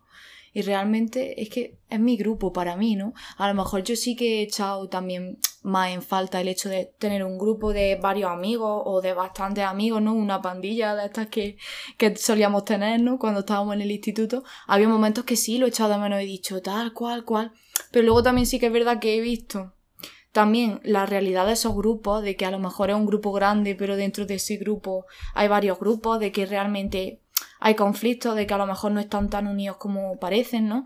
Y es un poco como, en parte te, te das cuenta, o yo me di cuenta de que prefería mi grupito, ¿no? de personas individuales a, a tener un grupo realmente colectivo porque, no sé, ese tipo de cosas, pues, no me, no me atraen, ¿sabes? No me, no me llenan. O sea, disfruto muchísimo más estando, por ejemplo, solo contigo o con dos personas más o con tres personas más, eh, que estás con 20 personas con las cuales no siento una conexión real o no siento que pertenezco. Es como, ¿por qué estoy aquí? O sea, ¿por qué estoy en este grupo? Si sabes responder a eso y te sientes conforme con la respuesta, adelante. Y si no, simplemente, pues, planteate de quién te rodeas, ¿no? Que es muy importante al final de quién nos rodeamos. Si es que al final hay que tirar de dicho. Si es que lo dicen. lo has dicho, sí. Mejor solo. Que, mal acompañado. Si es que. Sí. Hay que decirlo. Y no lo veo mal. A mí me ha pasado algo igual. De. No he tenido siempre. No he tenido nunca muchos amigos, ni he sido el popular, ni mucho menos, pero. Porque no he encajado con la mayoría de la gente y porque no quería ser falso también. Sí. Era como un acto de aunque cueste entenderlo como de amor hacia esas personas porque no quiero tener una relación que en realidad no, no es buena, no es sana, no es estable, no, es fuerte con esa persona. Si yo no voy a estar bien con esa persona, no porque me caiga mal, pero si yo no cago con esa persona, no voy a tener por qué obligarle a que tengamos una relación o que hablemos que hable conmigo. Y es como, pues no pasa nada, tenemos una relación cordial, pero tú y yo, pues no, a lo mejor no vamos a llegar a ser amigos nunca. Y eso ha llevado a que tenga en mi vida pocos amigos pero esos amigos, yo estoy seguro, yo confío en ellos, ellos confían en mí y tenemos una relación muy buena. Eso al final también creo que ha sido un poco por cosas que han pasado, ¿no? No es tampoco como que me costara excesivamente relacionarme con los demás y por eso no llega a tener un grupo, ¿no? Sino que tampoco eh, las personas que, que tenía en mi clase, ¿no? Que he ido teniendo en mi clase, tampoco, tampoco se ha dado pie a que se forme un grupo o a qué tal o a qué cual, ¿no? Entonces son un poco cosas que pasan, creo yo también. Tengo una última pregunta. Venga. Sobre conocerte a ti. Y ya pasamos con los temas de opinión. La última pregunta es de la más reflexiva. y a ver qué, qué me responde. Y es, ¿para qué crees que has venido tú a este mundo? Pues sabes, ¿para qué he venido yo a este mundo? Mira, hay una parte de mí, ¿no? Que dice que, exclusivamente he venido para vivir. O sea, eh, venimos simplemente para vivir, ¿no? La experiencia, la vida, la existencia en sí misma, ¿no? Y que no hay un motivo más allá, ¿no? Pero yo creo que he venido aquí para aprender, si tuviera que decir algo. Para aprender, para evolucionar. De cada intercambio, de. de cada pequeñita cosa, ¿no? Que hace posible esta experiencia, porque en verdad para mí la vida es un milagro, para mí el ser humano es un milagro y para mí el hecho de que tú y yo eh, ahora mismo tengamos una inteligencia en nuestra cabeza y estemos hablando, ¿no? Para mí eso es un milagro, realmente. Entonces, creo que es simplemente para experimentarlo, para vivirlo, para serlo, ¿no? Para aportar, para dar al mundo lo que tienes, lo que quieres ser, al final, para expandirte es como para aportar tu granito de arena, ¿no? Creo que cada persona tiene eh, vamos a poner una metáfora, ¿no? Una playa, ¿no? Pues cada persona lleva una bolsita de arena y al final esa playa está compuesta por cada persona que llevó esa bolsita de arena. Y creo que algo así, ¿no? Es un poco... Eh, más que el mundo que hemos creado, la sociedad que hemos creado, ¿no? Entonces, eh, hemos hablado en verdad, o las veces que he comentado acerca de la sociedad he dicho cosas negativas, pero, pero la verdad que también tiene muchos aspectos positivos, ¿no? Y yo apelo a eso, creo que en realidad hemos venido para crear cosas diferentes a lo que, a lo que ya hemos creado. Yo creo que la historia, por ejemplo, también es una herramienta muy útil para eso, para saber a qué hemos venido, ¿no? Porque creo que, que hay muchas cosas que estamos repitiendo en la historia que no deberían de repetirse. Creo que tenemos el poder de cambiarlo, pero que en realidad no lo estamos haciendo. No sé si te has dado cuenta, pero llevamos con el solo la primera parte de la entrevista una hora. Es la, el episodio de lejos más largo y todavía quedan dos partes. Y salvo el corte que hemos tenido por el micro y espacios en los que a lo mejor haya estado 8 o 9 segundos pensando, no voy a cortar nada más. Vale. No voy a quitar nada más. Es más, este episodio solo va a tener música de fondo la parte del cuestionario. Vale. La demás no quiero que tenga música porque, sinceramente, creo que es un privilegio escucharte. Creo que yo me he quedado flipado, lo diría al final del episodio, pero yo me he quedado alucinado. Y quiero que disfruten de tu voz, que no haya una voz de fondo y que te vean a ti tal y como eres. Si te tienes que tirar dos o tres segundos, pensar una respuesta y todo lo que hayas dicho, sí, al final lo tengo que meter. Lo prefiero. De verdad. Segunda parte. Una cosita que quería decir. Es que espero que los demás tengan la misma opinión que acabas de tener tú, porque si tienen la misma opinión Mira. que tú, vamos. Yo solo tengo, yo solo tengo eh, oyentes inteligentes. De verdad. No tengo nadie que pueda criticarte. Sí. Yo sé, Pero que yo sé que pero- entre mis oyentes yo soy el peor. O sea, que si yo opino bien, los demás van a opinar mega bien. Me escuchan poco, es verdad, eso lo admití. Pero los pocos que me escuchan, yo creo que son los, los son real, los- ¿no? son los mejores que tengo. Yo, mis oyentes, yo no sé quiénes son. A mí solo me sale un número de quiénes son. Quien seas que me está escuchando, eres el mejor, eres genial, Sí. de verdad. Créetelo porque lo eres. Y estoy seguro de que van a pensar eso y van a disfrutar mucho. Es que yo creo que esta hora es que se le va a hacer corta, de verdad. Creo que se le va a hacer corta. Ojalá que se le haga igual de corta que se me ha hecho a mí, porque la verdad que se me ha pasado muy rápido. Vuelvo por si no sabía lo que viene ahora. Te doy dos temas, primero uno y luego otro. Sí. Y tú me das tu opinión acerca del tema, lo que quieras hablar acerca de ello, ¿vale? Vale. El primero es si, hablando acerca de, de lo que has pasado tú, de la ansiedad, de esos problemas mentales, de Sí. que tú misma estudias psicología y puedes Sí. verlo, si crees que la sociedad de hoy tiene cada vez más enfermedades mentales, más problemas como la depresión, como Claro, la sí. ansiedad, y si es así, ¿por qué? ¿Y cómo lo podemos solucionar? O si quieres hablar de otra cosa, ese es el tema sobre el que quiero que, que me des tu opinión. Tú que eres alguien que, que está estudiando esto, que lo ha vivido. Mira, creo, creo que te voy a responder ya, ¿vale? Porque en verdad, eh, lo siento así, es que creo que realmente sí vamos a peor. O sea, la salud mental va a peor, ¿no? O sea, teniendo en cuenta que estos últimos años, en estos últimos momentos, eh, no se le ha dado tanta importancia como a la salud física ni de lejos. Quiero decir, quitando eso, eh, como todos sabréis y como yo misma pienso, creo que a partir del confinamiento, a partir de, del COVID que, que tuvimos en el 2020, nuestra salud mental ha empeorado mucho, ya no solo por exactamente el momento y el tiempo en el que estuvimos en el confinamiento, sino por todos los efectos de después, por todas las reglas, por todo el cambio que nosotros hemos dado en la manera de relacionarnos con los demás. Nosotros en parte hemos olvidado el contacto, el contacto físico, el abrazar, el besar, el sentirme cerca tuya, ¿no? Y también es, eh, ¿cómo lo digo? El miedo, la emoción del miedo, es uno de, los determinantes o de los factores principales de la psicosis. ¿vale? De la psicosis en la mente, de la neurosis, que son esos pensamientos, ¿vale? Eh, que ya no solo son intrusivos, sino que se repiten, que se repiten, que se repiten muchísimo, ¿no? Es como esa vocecilla, como, como ese genio, ¿no? Malvado en tu cabeza que, que está ahí saboteándote, como hemos hablado antes, ¿no? Y muchas veces no te deja continuar, ¿no? Pero... No sé, creo que, que eso, que cada vez estamos más, más enfermos, que estamos peor y que el miedo, creo que esta pandemia y todo esto se ha basado en el miedo, es uno de los, eso, de los determinantes más fuertes de la psicosis. Entonces creo que ahora mismo tenemos mucha psicosis en nuestra mente, que nos hemos aislado mucho y que hemos perdido muchas costumbres que yo creo que eran sanas para el ser humano y creo que nos está costando volver a recuperarlas. O sea, yo por ejemplo, tú sabes que soy una persona muy cariñosa, pero aún así después de, esta etapa de, de, confinamiento y de toda esta época COVID que hemos tenido y que seguimos teniendo, eh, yo he cambiado mucho en ese aspecto considero de verdad que me ha llegado a afectar al nivel de que yo ya no soy tan cariñosa como era antes. O sea, creo que ya no es algo temporal, sino algo que ha marcado mi personalidad.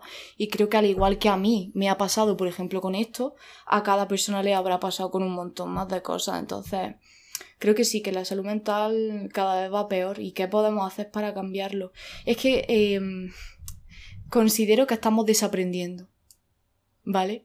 Eh, quiero decir, considero que el punto óptimo y que la salud mental la, teníamos, pero que la fuimos perdiendo, que se fue degradando con el tiempo, con las costumbres, con esa toxicidad, ¿no? Porque eh, creo que si nos paramos a darnos cuenta y si tú reflexionas eh, contigo mismo, ¿no? Acerca de estas palabras, te darás cuenta de que realmente no hay algo, no hay algún aspecto o algún tema de ti o de la sociedad o del mundo que no esté intoxicado.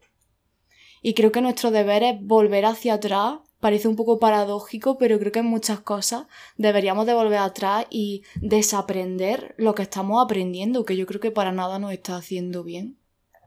Hablando de paradoja. Sí.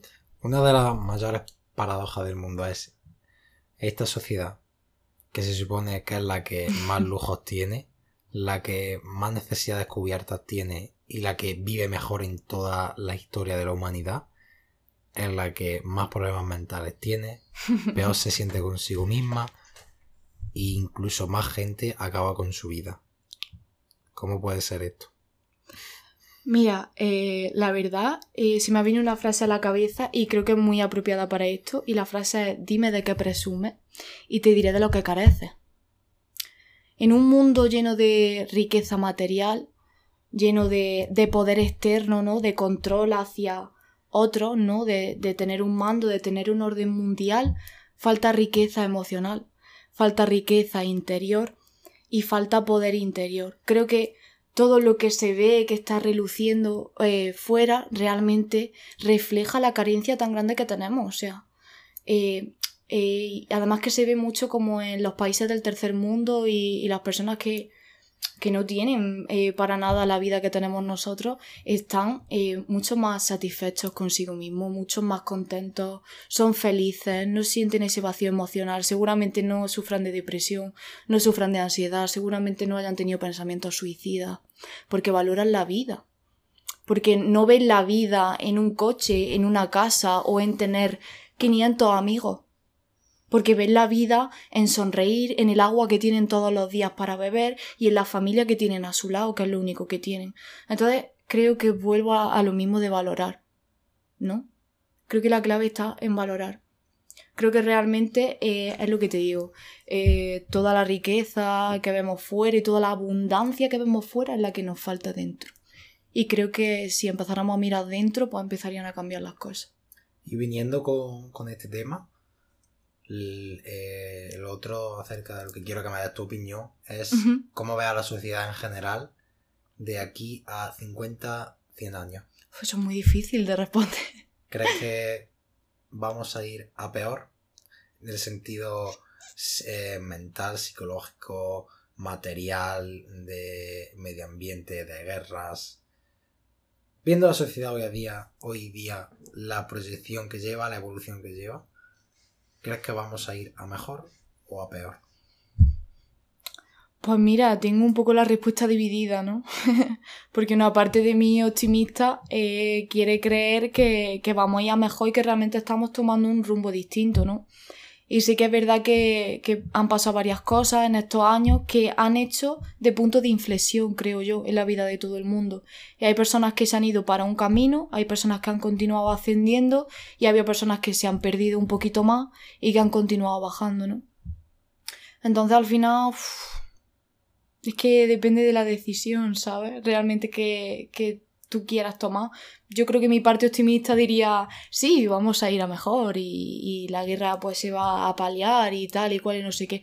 Pero creo realmente que ahora mismo el planeta Tierra es como un globo. Y creo que, que todo, ¿vale? Eh, que cada ser humano está con, con una chincheta intentando explotarlo. Y creo que llegará un momento en el que tarde o temprano, por una cosa o por otra, creo que, que empezará nuestra extinción. Realmente yo lo pienso así, en mi opinión, ¿no? Pero creo que realmente de aquí a 50 o 100 años no sé si seguiremos vivos, no sé en qué condiciones estaremos, pero sé que, que probablemente serán peores que ahora. ¿Tienes miedo del futuro o de tu futuro?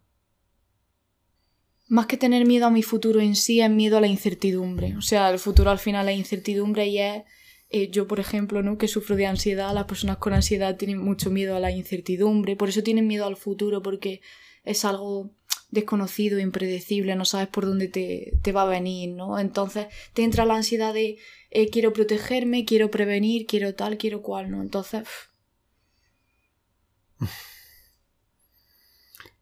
No sé. Una hora y 17. Cuando corte, que he dicho que no voy a cortar para nada, a lo mejor se queda en un minuto 15. Y aún no hemos hecho el cuestionario. Vale. Vuelvo a decirlo, porque vuelvo a recalcarlo. Dilo. El episodio más largo de todo el podcast. Y puedo decirlo, del que más orgulloso me siento de estar grabando. Oh, qué bonito eso, de verdad. Lo digo de verdad. ¿Por qué? Primero, por la confianza que siento que has tenido conmigo y hablando, cómo te has expresado. Luego, que no has tomado esto como te hago una pregunta y tú te limitas a responderla, sino que vas más allá, tú misma te haces preguntas, las respondes, intenta que tu Intento respuesta abarcar. que tu respuesta llegue a la persona que lo está escuchando, ¿no? Piens- no solo piensa en que me estás respondiendo a mí, sino que le estás respondiendo a muchas personas. Y la forma en la que habla, mm, el tono, a mí me ha encantado. Hay un momento que te has tirado 15 o 20 minutos no sé cuánto sin que yo entrara hablando. Y es lo que he dicho en ese momento. Yo me, hubiera, me podría haber quedado así.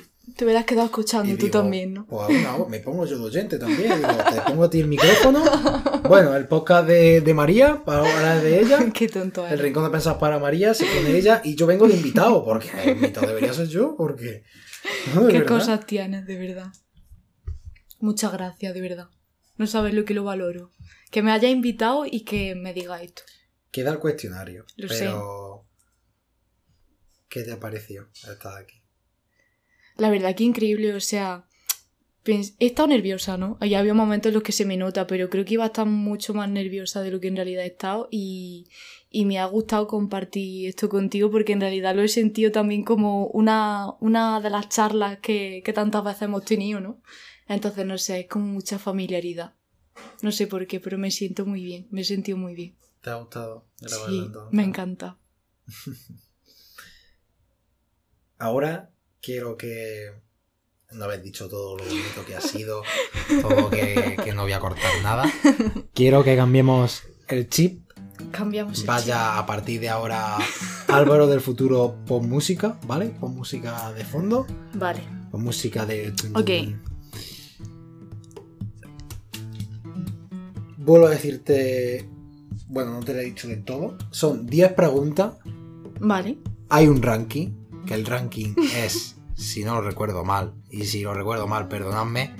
Primera Ana con 10, que la respondió toda. Yo Imposible creo que- superar eso. Yo o creo, sea, claro, lo puede igualar, como mucho lo puede igualar. Yo creo que se lo dije a ella que voy a crear como a lo mejor otra ya imposible por quien la acierte ya es el número uno. Para que, pa' que supere, ¿no? Y son 10 preguntas de muchos temas. Temas tuyos, míos, cultura general, lo que se- La Sí. verdad que es lo que se me va ocurriendo, sí que es la verdad. Sí, sí, sí, mejor así. Y tengo que decirte que te se lo digo a todos, que el creador de lo que voy a decir ahora es el Señor Jesús, ¿vale? Vale. Porque él, en una pregunta, le dije, era una pregunta de que había varias respuestas. Sí. Y entonces él dijo la mitad. Y dijo que si le daba medio punto. Y dije que vale. Pero para ser justo con todo, lo que puse es que de las preguntas, yo mínimo una de las que haga, la respuesta es múltiple. Hay varias respuestas. Por ejemplo, yo te digo, como a Jesús, dime el integrante de Nirvana. Pues hay varios. Y si a lo mejor me decías dos o tres, pues le daba media puntuación. Entonces yo siempre intento que una de las preguntas tenga varias respuestas.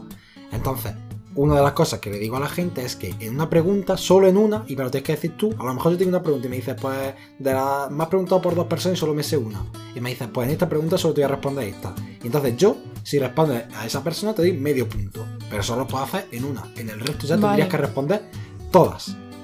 ¿Vale? Bien o mal, pero todas. O sea, por ejemplo, no puedo decirte esta no la respondo. Por ejemplo. Tengo que responder algo. Es Sí. lo que me quiero. Pero me refiero que si tú ves que te he preguntado por tres cosas y solo te sabes dos, pues me dices, mira, solo me sé dos, en esta me da medio punto. Pero ya todas las que te haga con múltiples respuestas, tienes que hacerlas todas. Vale, ok. ¿Vale? Ok. Puedes tirarte pensando el tiempo que quieras, pero la respuesta que digas es la que es. Vale. No me puedes decir, Vale. ¿en qué sí. año es esto? 1900. 1902. No. Vale. ¿Vale? Aviso, soy muy mal en esto, ¿vale? Ya está. Yo vosotros para que lo sepáis. Yo, mira, se lo digo a todo el mundo. Con que supere a Jesús, ¿Cuánto Yo- sacó? Tres y medio. Ah. Yo me, puedo- yo me, so- me voy feliz. Bueno, y si no lo supero, ¿qué? Mm, No me voy feliz porque no ha superado a Jesús. Todo el mundo, mira, yo todo el mundo que estaba conociendo a tiene que superar a Jesús. Y yo que, que se quede el último, que se quede el último, de verdad. Que encima que se quede el último, por, por tonto, por responder, le hice preguntas perfectamente para sacar un 6 y un 7. De verdad, cuando dije lo de Nirvana, le dije tres integrantes de Nirvana. Mira, no os podéis imaginar lo que me lo que me sorprendió que no la respondiera bien. No sabéis cómo tiene el cuarto. Tiene un disco de Nirvana, la cartera de Nirvana, un reloj de Nirvana. Mira, todo. Su grupo favorito. Pero que es algo mucho más común de lo que parece. O sea, que a mí también me A mí me pasa, ¿eh? Con ciertas cosas. Así que, ¿vale? Vale. ¿Empezamos? Vale, venga. Primera pregunta. ¿Sabría decirme de España, de las provincias, cuál es la más pequeña? De De todas la- las provincias de España, ¿cuál es la más pequeña? De todas las provincias. Pues creo que la Rioja, ¿no? No. de todas las provincias, No. la más pequeña es Guipúzcoa, Guipúzcoa. que está en el País Vasco, no sé si lo sabías. Sí. Y esa es la más pequeña de todas. Cero de uno. ya no puede igualar nada. Yo, mira, yo solo quiero que superen a Jesús. Y si va muy bien, que supere a Ana, que Ana no se quede la primera. Eso es lo que no quiero. Que todo el mundo supere a Jesús y que Ana no quede la primera. Ya está. No tenga expectativas. Es lo mejor. Ya, alguien, alguien llegará y la superará. Estoy esperando a esa persona. Vale, ahora quiero que me digas la cronología. La segunda pregunta es que me digas la cronología de la Primera Guerra Mundial. ¿Cuándo empezó? ¿En qué año empezó? ¿En qué año acabó? La primera.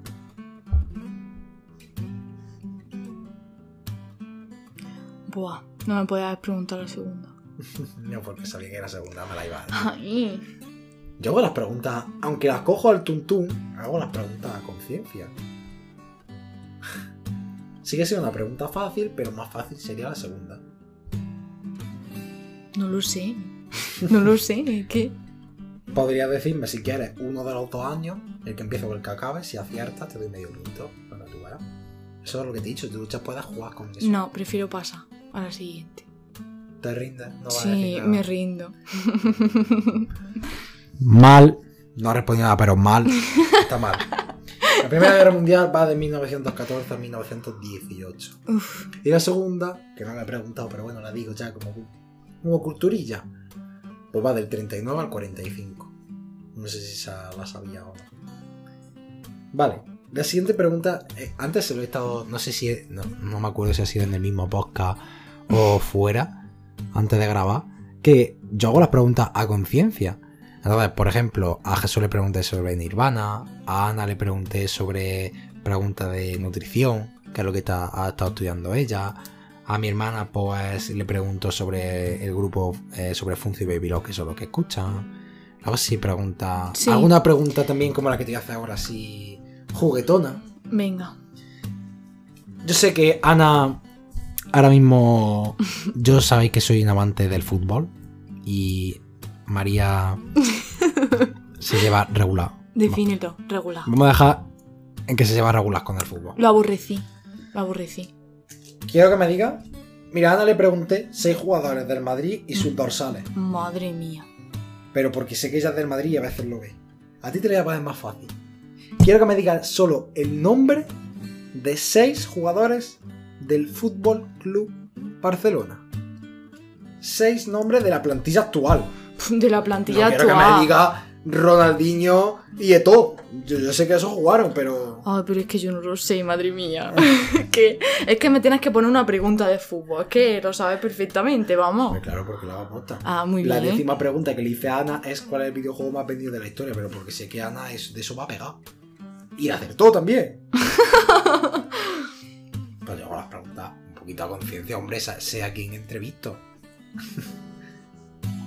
Eh, de esta pregunta, por ejemplo, si me dices tres, te daría medio punto.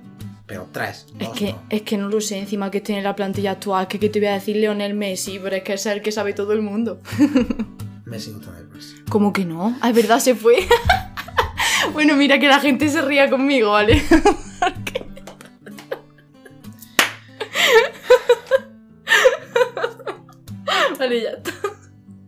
Va bien, ¿eh? La pregunta te la sabes. Se, se ve que la Eh, dominas. eh, sí, sí. Se ve que te Me voy a quedar por debajo de Te he Jesús. seguido toda la temporada. Va, que el objetivo es que vas a responder a una bien. Sí, básicamente. No sabes decirme. No, no sé decirte. No tal desastre. Yes. Bueno, aquí no te puedo decir nombres porque te podría decir 80. ¿O quieres que te diga Bueno, sí, expláyate, expláyate. Sí, dime. Dímelo. Bueno, pues venga, te digo. Venga, a ver. Tendríamos, te voy a decir el 11. El 11 así que podría sacar a Xavi, la chavineta. Tendríamos a Marc Andrés Ter Stegen en la portería. Con lateral derecho jugaríamos con Dani Alves, que Dani Alves jugó hace ya, no sé si te acuerdas de él, pero ha vuelto este año. Pareja de centrales jugaríamos con Araujo, con Ronald Araujo y con Gerard Piqué, que hace poco han dicho que quizá le haya puesto, haya sido infiel a Shakira. Lo digo aquí por decir, pero se está hablando de eso. Cotilleo, cotilleo. Como lateral izquierdo tendríamos a Jordi Alba. En la medular tendríamos de pivote defensivo a Sergio Busquets. eh, acompañado de Pedri, mi amado Pedri, del que yo soy pedrisexual, me declaro aquí. Al lado tendríamos a Frankie de Jong, que quizás se va este año. Está ahí, ahí. Y en la delantera, pues bueno, pues tendríamos a Usman Dembélé por la derecha. Tendríamos a... Yo pondría Ansu Fati por la izquierda. Y de delantero centro... Mira, podría decir a Aubameyang. Pero voy a decir Luz de Jong. Venga. Luz de, Luz de Jong, voy a decirlo. Titular Luz de Jong. Esto es que le gusta el fútbol, lo entiendo. Y pues, eso te he dicho el 11. Luego tendría otra... Otros no sé cuántos más, ¿no? Pero de tres. Yo te lo he dicho, expectativas. Venga, vale. También te he dicho que te voy a hacer preguntas sobre ti y las dos siguientes van sobre eso. O sea que deberían ser las preguntas que más fáciles respondería. Vale. La primera, sabiendo que estudias psicología. Quiero que me diga el nombre de los padres. Son cada uno un padre, por así decirlo. Que no es que una tenga dos padres. Los padres del psicoanálisis y el otro del desarrollo cognitivo. Puede- lo del desarrollo cognitivo pare- parece que puede liar, pero cuando te diga la persona vas a saber quién es. Eh, del psicoanálisis, pues Simon Freud o Freud. Sigmund Freud, ¿vale? Eh, Y del desarrollo cognitivo. Es que creo que me voy a equivocar. La verdad. Entonces va, va a coger lo de la Sí. media. Bueno, es que me suena que es James. James. ¿Qué va a decir? William James. Sí. Me suena. Me suena de haberlo dado el año pasado de psicología de eso, Machiroque, pero. Pero no es, ¿no? No. Es Piaget. ¿Te suena Piaget? Sí, me suena, sí. Tenemos en la etapa del periodo sensorio-motor, la etapa de los 2 a los 7 años, de los 7 a los 12, de los esquemas mentales, toda esa etapa, pues la hizo Jean- Jean Piaget, creo que se, que se llama. Sí. Bueno, cero y medio. Oye, mejor que cero a él, ¿no? Mejor que cero. Mejor que cero a él, ya está. verdad es la verdad. Cero y medio es más que cero. Hombre, La siguiente está, mira, el nivel de Jesús, 30 integrantes de Nirvana. Y la pregunta que te voy a hacer ahora es la misma. O sea, está al mismo nivel. O sea, que si la falla, a mí se me cae un mito. Ya está, ¿no? Vale. Yo sé, o sabía, O que sabía. escuchaba mucho a una cantante que se llama Babi. Sí, De las canciones, todas las canciones que tiene Babi, sí. quiero que me diga cuál es en Spotify la que más reproducciones tiene. En Spotify. Hombre, claro, te voy a decir en, Ya, ya. en- yo que sé, en Apple porque no tengo Apple. No he podido mirarlo. ¿Cuál de las canciones de ella crees que es la que más reproducciones tiene? ¿Me baso en mi lógica o me baso en lo que creo? Aquí está la dificultad del cuestionario del Rincón de Pensar. Por algo se llama Rincón de Pensar, que hay que darle a la cabeza un poco. Yo creo que es la derrota. Puede ser.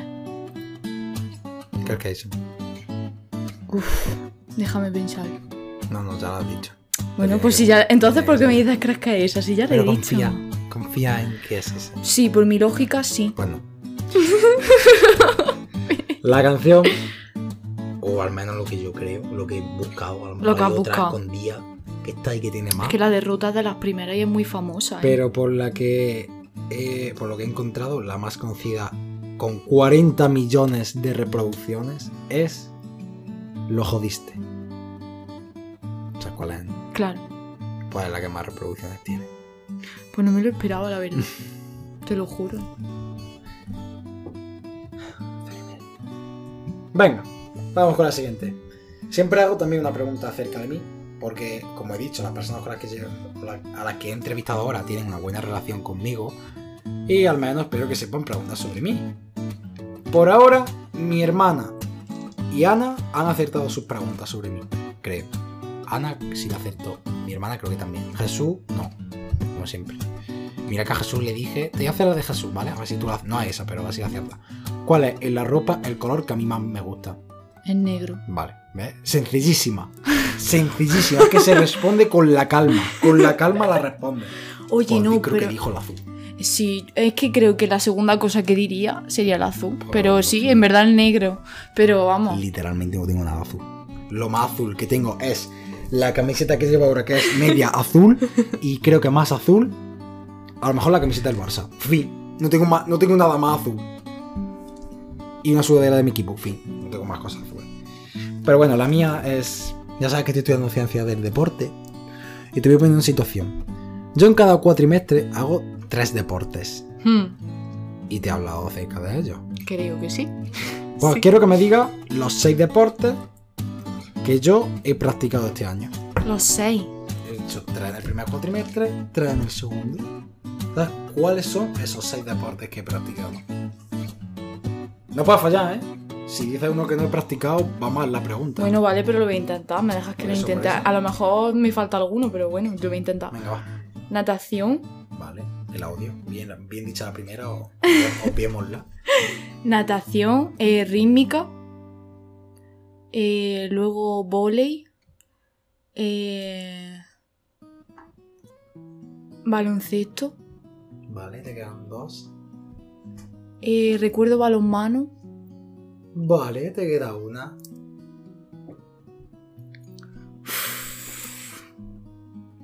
Espérate, porque a mí se me ha olvidado ahora. Espérate. ¿Cuál es la otra que he hecho? Natación. La que te queda del primer cuatri, ¿vale? Es natación. La otra que has dicho es. Fútbol. No. Ay, a ver si me he olvidado. Natación, voleibol. Y la otra que di, ¿cuál era? Ay, ay, por la raza, ¿cuál era la otra que di? No se te ha olvidado a ti y no me puedes pedir que la tenga Ay, ay, ay. No, pero yo que sé, un lazo. Te juro que yo me acordaba perfectamente. ¡Anda! Atletismo. Anda. Ahí se me había olvidado. Atletismo. Era primer cuatrimestre, atletismo, voleibol Y natación, segundo cuatrimestre, gimnasia rítmica, balonmano y es baloncesto. Y has dicho fútbol, así que Así que te va a tocar por mal, lo siento. Me Lo duele- siento. Me duele en el corazón. lloremos. Yo te daría medio punto, nada más que por la, por la entrevista de Mazda, pero es que no tengo. Bueno, mira, una cosa tiene que compensar a la otra. Cero y medio de 6. Mira, todavía puede superar a mi hermano incluso. Y a Jesús y a mi hermano. Si responde las cuatro que quedan. Pero Pero vamos, Es que está complicado. Complicado está. La segunda. La segunda. La séptima pregunta es que me digas quién es el inventor del teléfono. Sí, ese teléfono con el que va a todas horas pegado Sí, al- sí, sí, al justamente bolsillo, ese, pues la-. Claro, no, esa persona no hizo el iPhone 12, es verdad, pero creó el primer teléfono. Que también digo, ¿a quién llamó? Pues claro, tenía solo un teléfono, ¿a quién llamó? No sabemos. ¿Quién fue esa primera persona que? ¿Te viene algo a la cabeza? Te va a sonar. Se me viene Steve Jobs, pero ese no es. Pero vamos. No, ese es el que hizo el iPhone. El creador del teléfono es Graham. Si te digo que no lo he escuchado, No lo escuchado mi vida. nunca. yo no lo sé. Eh, Mira, a lo mejor de pasada, pero. Mira, No. lo más, lo mejor, lo mejor, lo que más, Yo me- ya he avisado. lo yo que, he más fe- avisado. lo que más feliz me está haciendo es que todavía pueda superar a Jesús, ¿vale? Ah, no, puede igualarlo, me cago en la madre. Pero bueno, yo te pongo por encima la el de ranking. Sí, Está no. igualado. Como- Igualado, pero por encima, Claro, ¿no? igualado, pero por encima último. Pero va, me tienes que hacer La siguiente es sencilla, sencilla, con la calma, es de biología, ¿vale? Madre mía. Quiero que me diga dónde, en qué órgano del cuerpo humano se produce la insulina. En el páncreas. ¿Has visto? Sencilla. Sí. Un y medio. ¡Wow! Increíble. Por favor, aplaudidme. La penúltima. Quiero que me digas cómo se llama el himno de la República de Francia. El himno de Francia, vamos, resumiendo, ¿cómo se llama? Vamos, no me creo que no haya escuchado nunca cómo se llama el himno de Francia. Que no, no me lo puedo creer. Alguna vez la tenido que escuchar. Y el himno también, pero el nombre sobre todo. Vaya pregunta, ¿sabes? Vaya pregunta. Yo lo he dicho, No. yo voy aquí. llego a- Increíble, llego a o sea, Palino, eh, bueno, pues- Me esperaba de todo menos algo ¿Cuál del himno himno de Francia. Venga, ¿cómo se llama? Pues yo qué sé, chiquillo. Te rindas, ¿no? Yo sí me rindo, obviamente. El himno de Francia se llama La Marsellesa. La marsellesa. ¿No te suena? No. Falta más. Tú sabes que yo vivo debajo de falta- una Falta piedra. aquí cultura general. Tú lo sabes. ¿eh? Marsellesa. Pero es que no conocía el nombre. A lo mejor no lo he escuchado, lo escuché y dice, no sé lo que es, pero. Un En medio. fin. No te voy a poder sacar dos y medio. Puedes sacar un 25% del test. Pero la última es la más difícil de todas. Oye, deja de enmajonarme, ¿vale? Que no quiero llorar esta noche, ¿vale? Es que la última siempre es la más difícil. Por una cosa o por otra es la más difícil. Pues qué bien. Pues si era Vale. más difícil. Ya he dicho yo antes que uno de los deportes que practico y que más odio es natación. Bueno, pues lo saco otra vez. Hay competiciones de natación en los que hay cuatro estilos, te lo voy a decir cuáles son. Los cuatro estilos de natación son crawl, ¿sabes cuál es crawl? Espalda, braza y mariposa, ¿vale? Esos son los cuatro estilos. Pues hay competiciones en las que se nadan los cuatro estilos, primero se nada uno, se nada otro, otro y otro, ¿vale? Y ese, esa competición, el orden de los tiros, tú no puedes nadarlo como quieras. Tiene un orden. Entonces quiero que me digas cuál es el, en qué orden se hacen los cuatro estilos de natación en esas competiciones. A ver, ¿me puedes repetir los cuatro estilos? Crawl, espalda, mariposa y braza. ¿En qué orden se hace? Ya te he dicho cuáles son. Podría no habértelo dicho, pero te he dicho, solo tienes que ordenarlo. Pero no puedes fallar. Si falla el primero. Y en verdad lo pienso y digo, es que mis preguntas son originales, ¿eh? que nadie, nadie hubiera ido a preguntar, nadie hubiera ido a preguntar cuál es el orden de los tiros de oración. Eso solo lo pregunto yo. Y creo que el primero es. Uf. Es que me miras con esa cara y yo no puedo responder, ¿vale? Estoy pendiente, yo quiero que lo, yo quiero que lo respondas bien. Yo quiero que lo respondas bien. Yo creo que el primero es crawl, ¿no? No, Es brazos, ¿no? no. No, de verdad. Joder, tío, de verdad, eh, yo no puedo más. Bueno, digo por cuarta o así, yo ya he avisado. Lo que la vida te da, la vida te lo quita. Así Me ha sido capaz de dar la mejor entrevista que tenía y el peor cuestionario de todo. Me has dado una Es que yo siempre soy lo mejor y lo peor. El orden es mariposa, espalda, braza y por último crawl. Ese es el orden. Ya no se te va a olvidar. No, ya no se me ha olvidado. Alguna de las preguntas que he dicho aquí ya, Ya no se me ha te va a olvidado. Ese te va a quedar. Cuando, sobre todo cuando has entrevistado ya a 20 personas y te veas la última. Verás cómo te acuerdas de los cuatro estilos del orden. No te va a servir Seguro, vida, seguro. seguro. Ya se me han acabado las tres partes, señorita. una hora, ahora mismo, sin Ahora editar mismo. nada, una hora 42 minutos 55 segundos. Casi dos horas. El podcast más largo que he hecho yo, no sé si ha llegado a los 50 minutos. Y lo hemos duplicado. ¿Qué piensas? ¿Eso es bueno o eso es malo? Eso es buenísimo, ¿no? Se supone, ¿no? O sea, yo lo Ah, veo sí, bueno, ¿no? yo lo Yo veo ¿eso- eso bueno. es bueno o eso es malo? Pues mira, a lo mejor te estoy engañando y el miércoles de- conociendo a María y ves 20 minutos dices, coño, ¿Te imaginas? coño, ¿dónde- Dios, me quedaría ¿Dónde está alucinada. el otro eh. hora y 20 después Dios de todo lo que me mío, ha dicho? te diría que has hecho. Pero es que encima los 20 minutos nada más que del cuestionario. El resto del tiempo no la pongo. Pongo el cuestionario nada más que para reírme de ti. No, pero ya no, lo del cuestionario no, No, ha sido mira, lo peor. es mejor. No ha sido lo peor. Pongo los 20 minutos del cuestionario, los pongo en bucle para que dure una hora y 40 y se esté repitiendo el cuestionario una vez, otra, otra, otra, otra, para que la gente escuche en bucle casi con una y media. Qué mal. Lo siento por fallaros, pero ¿qué le hago? No le falla a nadie, te falla a ti misma. También no lo he dicho nunca, pero vosotros podéis intentar en donde estéis en vuestra casa hacer este cuestionario y a ver cuántas preguntas hacéis, porque a lo mejor podéis decir, madre mía, un y medio sacado, pero a lo mejor te pones tú a hacerlo y dices, hostia, pues si yo no sé ni una, si yo no podría sacar ni el medio, si yo no podría sacar ni el medio punto. Bueno, es que tú sabes que a mí esto no se me da bien. No es mi especialidad para nada.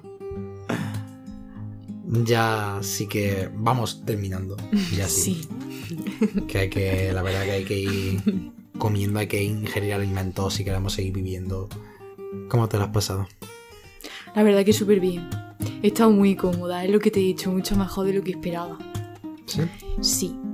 Además que me siento, no sé, me siento feliz. Yo mira, con que te hayas sentido feliz, te has sentido cómoda y creo que el tiempo lo demuestra perfectamente, Más Yo que me- el tiempo, la compañía. O sea, yo me puedo dar por satisfecho. De verdad. Aunque nadie escuche esto, la hora y 45 que he echado yo, ¿quién llegará hasta aquí, hasta este momento? la hora y 45 que he echado yo, no está pago. De verdad, de verdad te lo digo. La Así verdad que... no. No tiene precio. Yo me voy despidiendo, chicos, que espero que os haya gustado mucho este especial conociendo a de 4000 horas. Me ha encantado traer a María. Creo que lo he dicho al principio, pero sabía que iba a ser una persona a la que se iba a explayar y de hecho no me lo ha confirmado, sino que me lo ha mega confirmado. pero me encanta, por eso quería traerle y se lo dije. Dije, la próxima persona que traiga el podcast va a ser tú. Y he hecho lo que sea, he venido hasta su casa para grabar el podcast. Yo desde Barta me muevo a, para grabar me moví a Cádiz. Me, me- yo me muevo por todas las puntas del mundo. Pero si veo a alguien interesante, tiene que estar aquí. Así que nos vemos el siguiente miércoles. Espero que el episodio de hoy os haya gustado. Ya os durará un- esto os durará más tiempo Sí, escucharlo. Iréis más aparte. Así que bueno, mejor. Así tenéis más hasta el miércoles que viene. Que espero que os haya gustado mucho que os hayáis sentido cómodos y que os hayáis sacado muchas cosas de, de María, de lo que ha dicho, de sus consejos y que os pueda ayudar. Así que si os ha gustado, mm, os agradecería que lo compartierais, que siguierais al canal, al podcast y que, que hablarais bien de él. Ya está. O al menos, mira, o al menos no decir cosas malas. Con eso es suficiente. Acepto críticas constructivas, las acepto, pero odio no. Please. No es necesario mucho amor. Necesitamos amor. Así que ya sabéis que yo nunca despido los conociendo a. Se lo dejo a la otra persona. Así que como he dicho al principio del episodio y termino con la misma frase, el micrófono es tuyo. Nos vemos chicos. Bueno chicos, quería deciros que ha sido un placer para mí estar aquí con todos vosotros y, y en especial con Álvaro. Y que espero que os haya gustado mucho, que lo disfrutéis, que realmente os sirva y que me alegro muchísimo de, de haber participado y de formar parte de, de esta pequeñita familia que estás creando. Así que bueno chicos, espero que disfrutéis y que tengáis una feliz semana.